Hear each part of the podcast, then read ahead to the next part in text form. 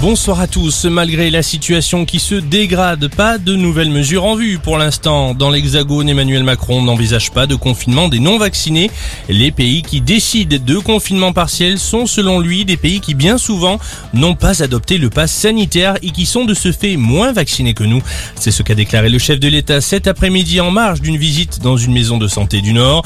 Le président qui en a cependant profité pour lancer un nouvel appel à la vaccination. L'épidémie est encore là, c'est vous protéger, c'est protéger vos proches, en particulier les aînés les plus fragiles, mais toute la société, et c'est aider les soignants. Pas la peine d'applaudir les soignants, de dire on pense à eux. Vaccinez-vous si vous voulez les aider. Première chose qui les aidera.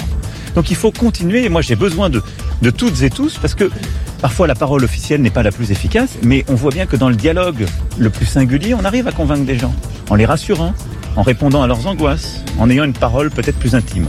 Et donc on est tous les ambassadeurs de la vaccination si on veut s'en sortir. De son côté, la Haute Autorité de Santé préconise une dose de vaccin supplémentaire pour les personnes de 40 ans et plus. Joe Biden va temporairement transférer ses pouvoirs à Kamala Harris, sa vice-présidente, annonce de la Maison Blanche. Le président américain devrait subir une opération de routine sous anesthésie générale. Son bilan de santé sera ensuite publié. Joe Biden fête ses 79 ans demain. Une commission de reconnaissance et de réparation. La mesure a été votée aujourd'hui à l'unanimité par les responsables de la conférence des religieux et religieuses de France.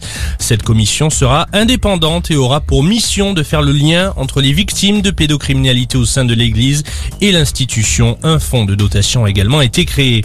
On termine ce flash par du rugby. J-1 avant le choc de cette tournée d'automne. Le 15 de France se prépare à affronter les redoutables All Blacks demain avec une charnière 100% toulousaine composée de Ntamak et Dupont à suivre demain soir au Stade de France. Très belle soirée à tous.